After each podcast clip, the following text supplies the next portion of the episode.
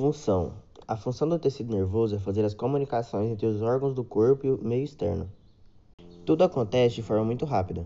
Através dos neurônios, o sistema nervoso recebe estímulos, decodifica as mensagens e elabora respostas. Por exemplo, o frio, estímulo externo, é recebido pelos receptores da pele, transmitindo, transmitido por neurônios sensitivos e interpretado no sistema nervoso central.